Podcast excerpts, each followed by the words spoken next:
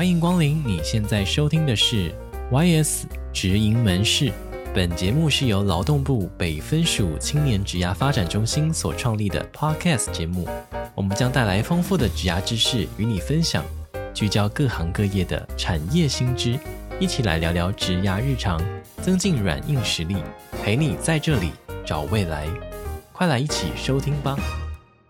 好，欢迎大家收听本集的 YS 职营门市，我是店长 Tony。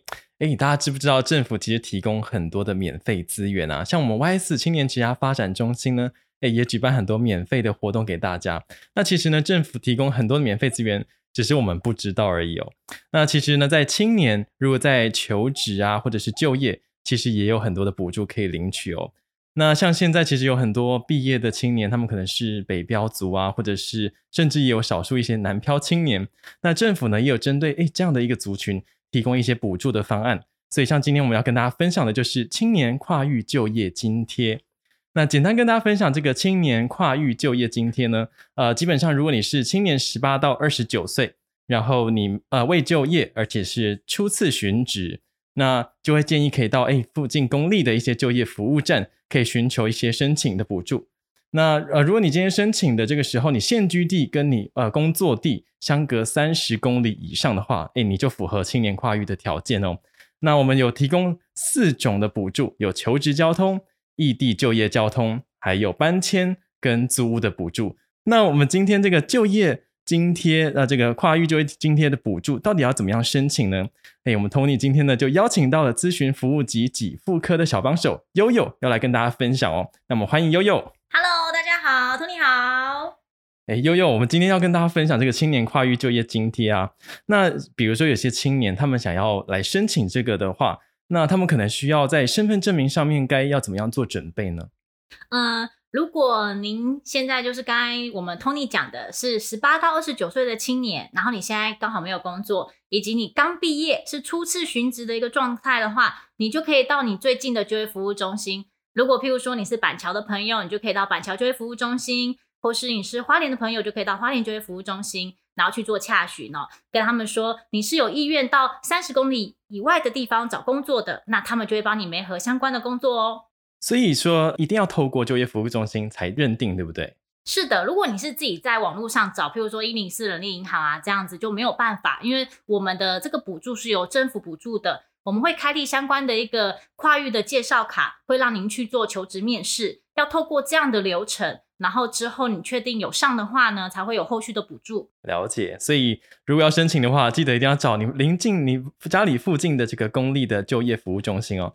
那我想问悠悠，如果今天青年他是刚毕业，那他可能没有正式在职场上面工作过，那可是他大学可能有打工，打工算是呃，就是算就职过，还是算没有就职？嗯、要看您打工是不是在学籍期间打工。譬如说你还没有毕业前的打工都 OK，如果你是毕业后有家保有。打工的话，那就不叫做初次寻职哦，那就要回到我刚才说的，哦、呃，跨域就业金。OK，就要追溯在你毕业的时间点，那个劳保有没有在毕业时间点的前打呃加保的话没关系，但是毕业后才加保，那可能就不算了。对呀、啊，对呀、啊。好，那这部分可能大家听众朋友可能要注意一下哦。好，那我们刚才有提到了这个呃四项的补助的内容哦。那分别是求职交通，还有异地就业交通跟搬迁跟租屋。那我们接下来呢，就邀请悠悠来跟我们分享。那首先是这个求职交通的部分是，是它是怎么样的一个补助？嗯，是的，其实我们在跨域就业津贴的部分呢，啊，有分就业前和就业后的补助。那求职交通补助金啊，主要就是针对于您就业前有对于就是求职面试，然后有需要就是呃有一些车马费的部分，我们每一次是补助五百块。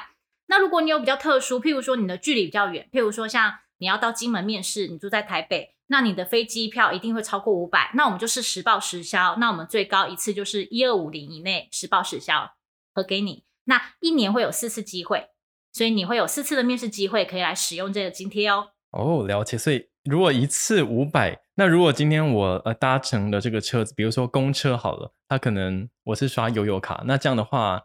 他也是，就是直接给我五百块吗？是的，我们只要是看距离，你距离有到，身份有到的话，一次就是给您五百块，然后看你要怎么使用都没关系。因为有一些民众他一天不会只面试一次，对，他可能刚好难得来台北，譬如说我是住花莲的人，我都难得来台北面试了，我就会一次投好几家面试。哦，OK，对对对，那反正我们就是一次五百块给您，看您怎么做使用。应该说，我们一趟这样子就是五百块。OK，那你如果你因为你你们面试之后一定要等结果嘛，那你结果之后如果有上没上，你自己会再考虑。那如果您之后觉得呃这些工上次面试的您不要，你还想再一次面试，那我们再重新使用这个工具是没有问题的。了解，然后一年就是有四次的机会。是的。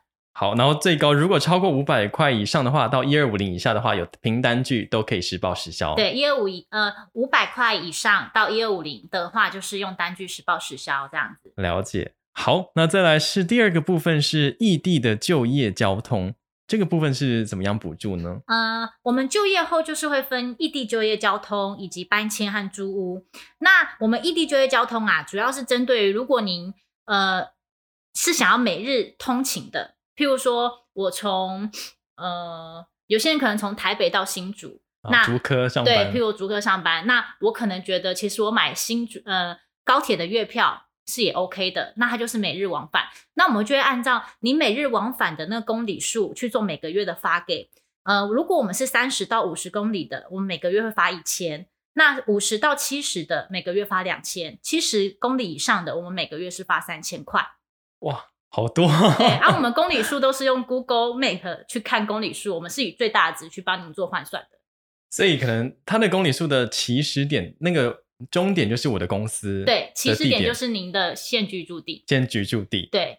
哇，哎，三十公里到五十公里就有一千块每个月，然后其实工作往返就会有哦。OK，然后这样的补助就会持续有补助一年这样。对，我们的补助就业后的这三个补助啊，都是会呃异地交通跟租屋的话，我们最长都会核发到十二个月，只要你在我们推荐的这个公司没有离职的话。哦，了解。嗯、哇，这个听众朋友，这个非常的好啊，这个补助这么多，哎，我自己听了都 有点难过，没有申请到。对。没关系，我们让大家更多人知道。对，没申请到的，记得要赶快去申请哦。那刚才有提到，呃，这是就业后的一个通勤的费用。那呃，好像还有一个原居住地的搬家费用。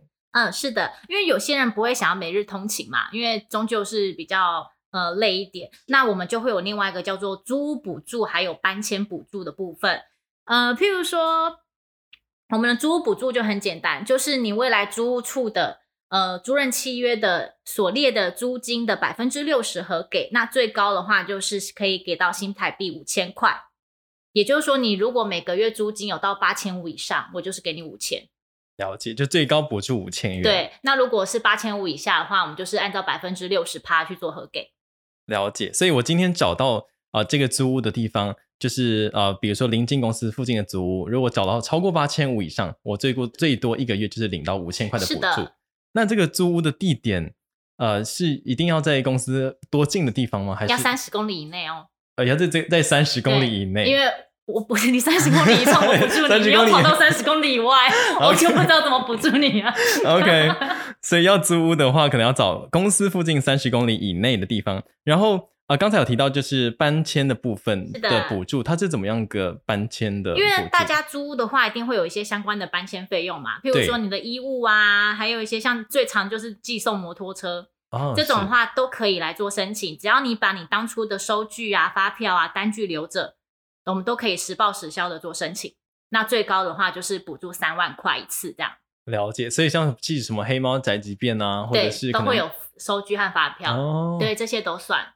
哇，寄送机车也有，我那时候就寄了一千多块。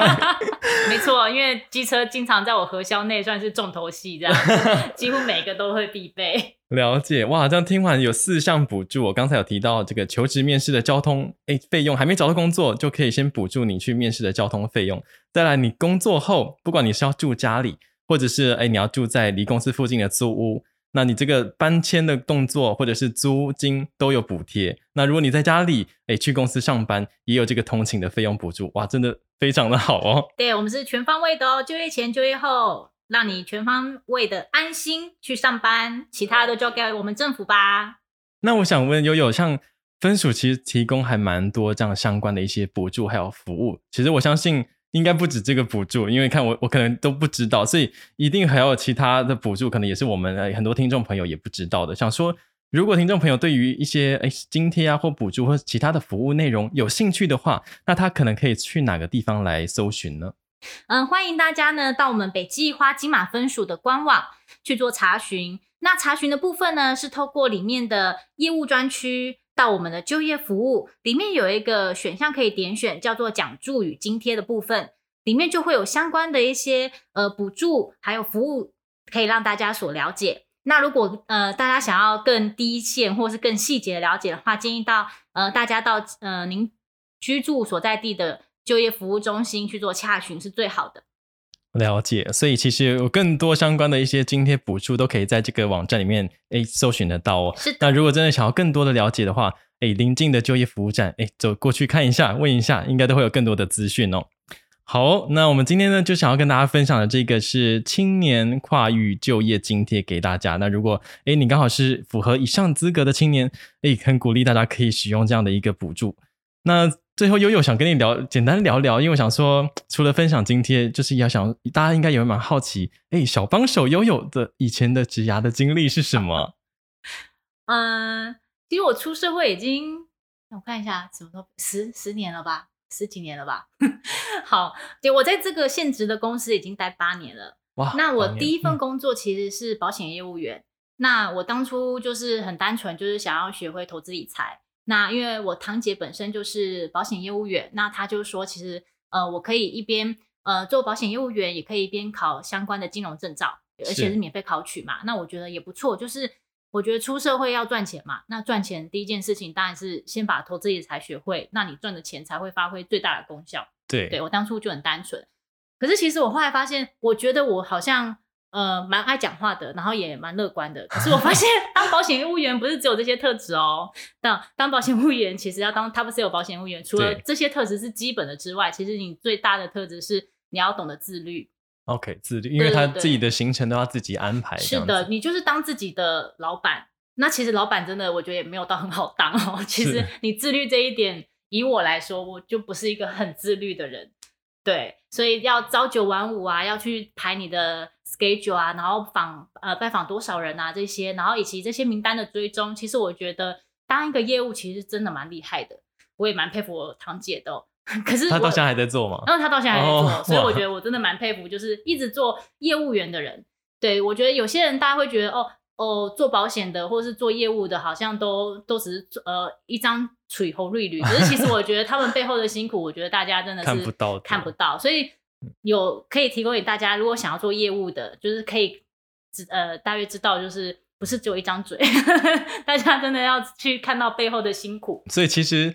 做一个业务，它虽然诶看起来好像比较自由，然后光鲜亮丽的感觉，那其实背后需要很多的自律，而且需要很有很督促自己，让自己的行程诶都是有意义的，啊、而不是就是可能一整天都没有做什么。对对对，而且可能一整天几乎都是被打枪，然后然后还有承受这个被拒绝的，承受这些拒绝的一个部分。了解。对，所以心理抗压性都要很高。那呃，其实我本身以前毕业就是走社工体系的，哦，所以其实后来我。呃，没有做保险之后，我就回到社工体系去做呃社工师社工师的部分。是那呃社，我以前是在小单位，就是一个罕见疾病的团体。那其实呃小团体的这些呃资源真的是很少。其实，在以前我们的那个小团体里面，只有两个社工，就我和另外一个社工。好，那他就是负责北台湾。那我就是负责南台湾，所以其实我们两个社工每天这样子要办北部的活动、南部的活动，其实都几乎就是时间真的过得很快。那呃，我觉得比较不一样的是，就是其实那份工作让我做的蛮开心的，可是有时候也会让我做的蛮无力的，因为其实，在台湾的比较小单位的呃社服团体啊，其实资源真的很有限。每一年我记得年终我们都要募款。而且不只是帮我们的呃病友募款，还要帮自己未来的薪资募款。我们每一年的薪资都是靠自己写方案来的。嗯，对，所以我就觉得哇，这个经历真的是蛮蛮特别的。然后，可是你相对的，你在这样的一个经历下，你会知道自己的职涯和自己的一个不呃职涯真的要靠自己再去拼啦。所以，其实我觉得走社服团体呃走社工这一块，很多还是会转到。公部门体系，是因为会比较稳定，而且你拿出来的资源真的会比较多。嗯，明白。可是我觉得以前在小团体所学的那种细节的部分，还有跟第一线病友的互动、家长互动，我觉得那个还是嗯蛮难能可贵的。嗯，很有意义。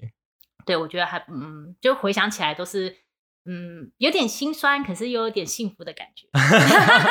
心酸。啊。对，所以后来又经过朋友的介绍，有来到我们的就是。呃，算是公部门体系，公部门体系，对对对。那刚开始也是有点不适应啊，因为其实前两份工作都是办活动嘛，要不然就找客户，都是比较动态的。对对。那到我们的公部门体系，其实它的一个组织架构就很明显。对，所以其实再加上它就是依法行政，嗯、因为我们要服务的是社会大众，我们一定要有一定的一个规范和流程，这样才是公平嘛。那虽然有人有人觉得我们。嗯，就是比较硬还是什么？可是其实，其实，呃，大家都要看到背后的辛苦啦。因为其实说真的，呃，很多的案件一来啊，我们能帮民众争取的，我们一定会极力的去争取。是对。那可是有时候可能立法就立在那里，我们也不能去修改。哦、对，所以有时候你可能觉得你现在不能申请申请，可是其实当我们极力的去反映的时候。那个法可能过几年也是会有做一些调整和修正的。其实默默都有在改变。对，所以我觉得这是我们做以前跟我以前工作比较不一样的，就是以前做的就是赶快解决事情，现在就是我也很想赶快解决事情，可是就是还是要按照一些体系下的一个流程去走。嗯，毕竟组织比较庞大。对对对对，可是其实我觉得我们在以我们体系来说，我们都是很认真的为大家做服务啦。了解。对对对对，尤其像现在疫情，就是大家一定会有一些想要漱口漱口的地方，那我们接电话也是很热忱的服务，这样希望大家能体谅。我觉得听起来，哎，整个过程，呃，比如说从呃保险业务员，后来到社工师，然后到现在是公部门体系，嗯，我觉得这些工作听起来，我觉得都有一个核心的价值，就是我觉得是助人的工作。我觉得其实很几乎每个工作工作都是在助人啊，对，所以我觉得。你保持一个就是愿意付出的人，我觉得在你任何工作底下都是很很很实用的。很实用的。对，因为就算你觉得你没有去第一线做做服务，你都是在做内勤，可是其实你也是在帮你的长官做服务啊。对对对对对，嗯、或者是默默的在背后服务。对，你都是，我觉得每个人都是有在出自己社会的一份力。了解。好哦，谢谢悠悠哇，精彩的分享哦！刚才真的谢谢真的很精彩，就是哇，原来还有业务员的工作，然后其实业务员他也有很多辛酸的一面。那经社公司，哎，他其实也有他自己，哎，可能需要就是比较 比较辛苦的一面这样子。对，对，那还有，当然现在公部门体系，其实公部门体系，哎，体制庞大，但是它当然也有优点在里面。那这些以上的内容都可以给听众朋友们作为一个参考。那我们今天呢，最主要就是要跟大家分享这个青年的跨域就业津贴哦。那我这边也简单。为大家总结一下下，青年十八到二十九岁，然后未就业，而且是初次寻职，那就会鼓励可以到诶附近家里附近的这个就业服务站，可以咨询一下，诶这个津就业津贴要怎么样的申请？那申请的时候呢，你现居地跟你的工作地呢相隔三十公里以上，只要符合以上的资格呢，诶你就可以申请四种补助。哪四种呢？有求职的交通费补助，还有你在异地的就业交通费补助。还有最后，你确定了工作地的话，还有搬迁以及租屋这四项补助，那最高一年可以快要十万块的补助哦，所以鼓励大家一定要记得去申请。那呃，如果以上符合这个听众朋友们呢，可以真的多多利用这个政府的资源，刚才也有提供诶政府的网站，所以其他还有一些津贴啊、补助啊，都可以欢迎大家可以上去看一下哦。好，那以上呢就是我们今天要跟大家分享的内容。那众多好康的活动，像我们北分署 YS 青年职涯发展中心呢，最近也有办很多的类型的活动，也很欢迎大家可以来踊跃的报名哦。YS 直营门市，你的职涯便利店，二十四小时在线。我们下次见喽，拜拜，拜拜。